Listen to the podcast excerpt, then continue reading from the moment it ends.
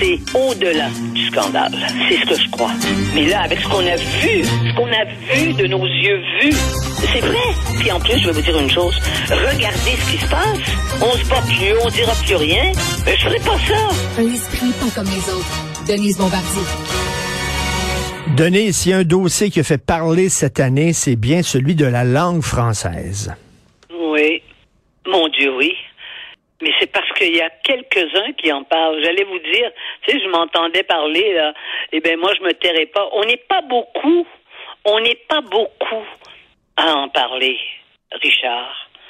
Parce que quand on, quand la langue française a compté pour les Québécois, mais de façon réelle, incarnée, il y avait des manifestations dans les rues de Montréal avec 100 000 personnes. Alors, vous voyez, on est loin de notre profit.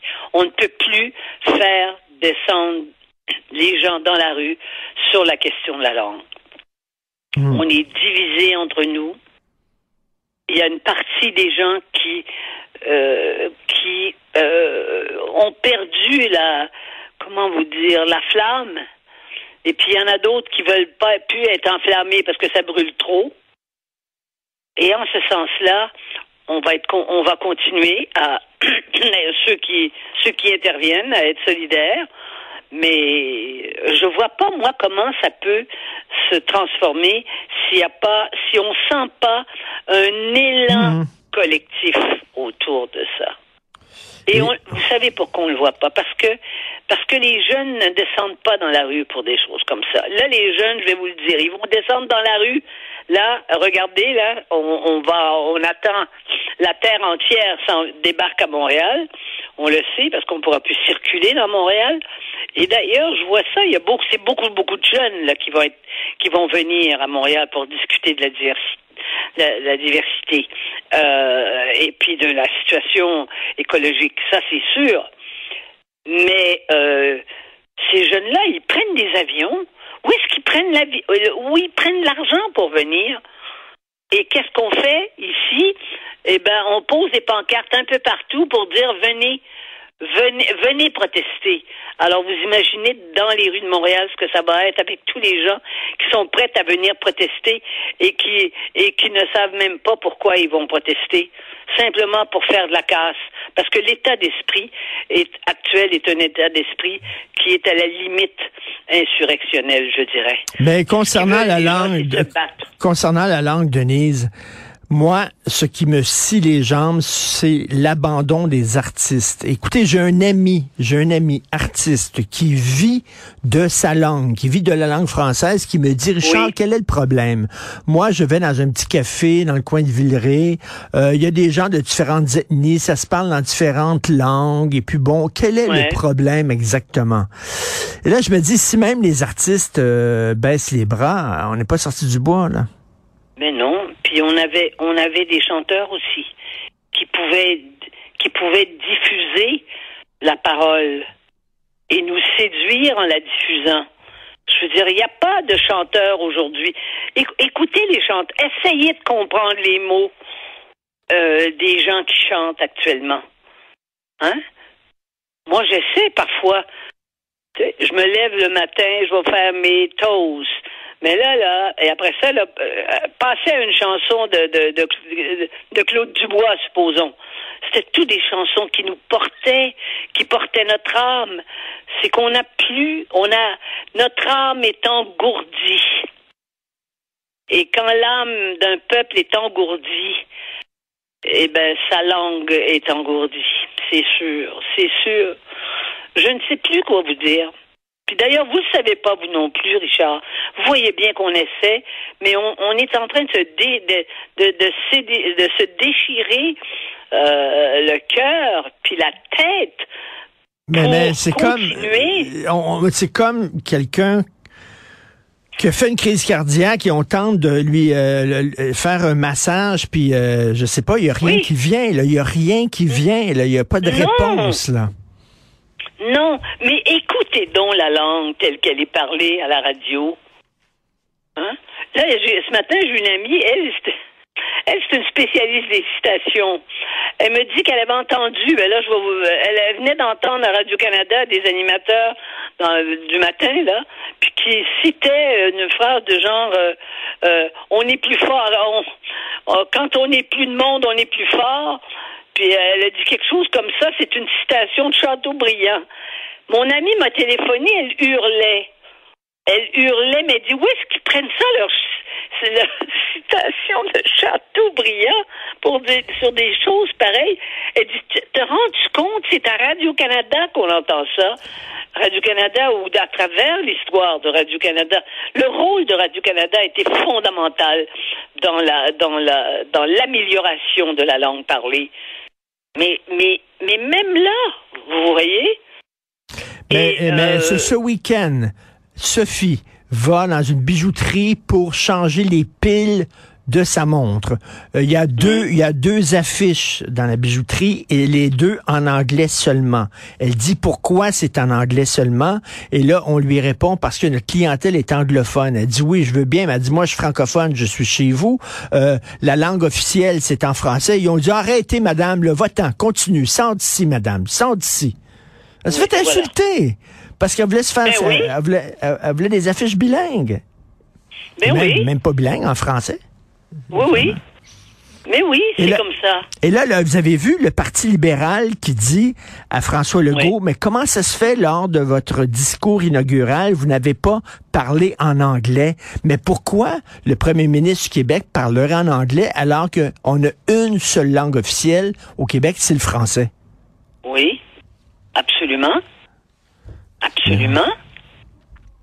Alors, vous voyez, mais ça ne fait plus de vagues. Savez, je crois que la pandémie, euh, c'est quand même pas un, un complot, la pandémie, là. La pandémie, cette période-là, nous a enlevé ce qui nous restait de force d'avant la pandémie pour se battre sur quelques valeurs fondamentales sans lesquelles nous ne nous n'avons pas d'avenir et pas seulement nous n'avons pas d'avenir parce que ça on le sait avec la démago- avec la démographie. Mais nous n'avons pas un présent qui est vivable où on se sent fier d'être ce que nous sommes. On a on a même plus ça. On ne peut plus vivre au présent. Tout le monde est enragé. Et là, Et quand on, veut défendre... vivre quand enragé. On se détruit quand on est enragé. Et là, il y a Mitch Garber, je ne sais pas si vous connaissez, le millionnaire Mitch Ben oui. Garber, qui a dit euh, que le journal exagérait avec les histoires de soins de santé en français dans les hôpitaux, qu'on exagérait. Il n'y a rien exagéré, Ben oui. ce sont des témoignages, des témoignages de gens. Ben oui. Non, mais c'est bien connu. Il doit, il, fait le tour de tous les hôpitaux tous les matins, puis il va vérifier Ben avec, ses, avec ses assistants. Voyez-vous, les gens disent n'importe quoi. Puis on peut pas le prouver et il n'y a pas, de- il y a pas de réaction. Ça tombe dans le mou. Ça tombe dans le mou. On peut pas dire que ça fait des enfants forts. Non, on ne réagit pas, malheureusement. On ne Et- réagit pas. Et là, vous avez euh, cité Chateaubriand. Tiens, citons euh, Étienne de la Écoutez, Boétie. Chateaubriand, quand on est fort, quand on est ensemble, on est fort. C'est une citation de Chateaubriand. Ben là, j'ai une citation d'Étienne de la elle a Boétie. confondu avec quelqu'un qui, dans la rue Chateaubriand à Montréal, elle a entendu, par, elle l'a entendu parler, ma foi. Elle sait pas que Chateaubriand, c'est pas, c'est pas une, c'est pas, c'est pas, c'est pas une rue de Montréal, c'est sa seule référence, alors. Ah. Enfin, c'est un détail, mais ça dit quand même quelque chose. Mais c'est Étienne de la Boétie qui disait ils ne sont forts que parce que nous sommes à genoux. Voilà. Absolument. Oui. Voilà, c'est tout. Alors, il devrait, il devrait tous ces gens-là s'inspirer de votre petite Rose, votre petite fille qui disait que elle adore la langue française. Vous en parlez aujourd'hui dans votre chronique et elle aimerait Oui. parler comme sa grand-maman avec un million de mots. Il m'a dit, t'as un million de mots, moi. Et puis là, au bout de quelques jours à l'école, elle elle a voulu me parler. Parce qu'elle me, je veux dire, c'est très rare, je lui parle au téléphone. Et elle m'a dit, grand-maman, je sais qu'à mon école, je vais apprendre le million de mots. Mais cet enfant-là, elle est. Et quand je la vois, et je la vois être si, comment dire, si animée au sens de l'âme par l'idée qu'elle va qu'elle apprend chaque jour des nouveaux mots, puis elle en veut toujours des plus gros. Puis je vous assure, moi je je peux pas me promener avec elle quand s'il y a s'il y a euh, des par exemple ce qu'il y a ce qu'il a des, des des feuilles aux arbres, elle me parle des feuilles des, des, des arbres à feuilles comment à feuilles caduques, elle me parle de, de trucs comme ça. Elle est incroyable, mais elle apprend ça. Je imaginez quand elle va se réveiller. Parce que là, elle a cinq ans, elle va bien, elle va se réveiller, elle aussi. Hmm. Mais entre-temps, je me dis, mon Dieu, elle, elle peut avoir encore une enfance heureuse, heureuse de parler français parce que personne ne lui dit de ne pas parler français. Puis elle veut parler en anglais avec son granddad, ça c'est normal. Mais elle est, elle est épargnée par ça. Et je me dis que il faut que les enfants soient épargnés dans quelque chose parce que les enfants ne sont plus épargnés. On le sait quand il s'agit que lorsqu'ils tombent malades et que maintenant des enfants sont obligés de mettre des lits d'enfants dans les corridors, dans les hôpitaux pour enfants. Je veux dire ça, on n'a pas connu ça, nous. Alors donc, il faut encore les protéger pour qu'ils puissent euh, continuer d'être enfants, mais pour si peu de temps. Parce que dès qu'elle va, euh, dès, qu'elle va avoir, j'imagine, 7-8 ans, elle va bien s'en rendre compte là, de ce qui hmm. se passe. Hein? Il n'y a personne devant elle qui lui dit euh, parle, parle. moi, je te parle pas en français. Je ne sais pas dire ça. Mais en tout cas, il fut un temps où les gens étaient en colère. Euh, il y avait des milliers de personnes sur le Mont-Royal pour défendre le français. et maintenant, c'est l'abandon, malheureusement. Et comme disait Claude Péloquin, vous n'êtes pas écœuré de mourir, bande de caves. Il avait tout à fait raison. Je pense qu'on est effectivement une bande de caves. On peut vous lire aujourd'hui L'amour du français dans le journal de Montréal. Merci, Denise. À vendredi. au revoir. Au revoir.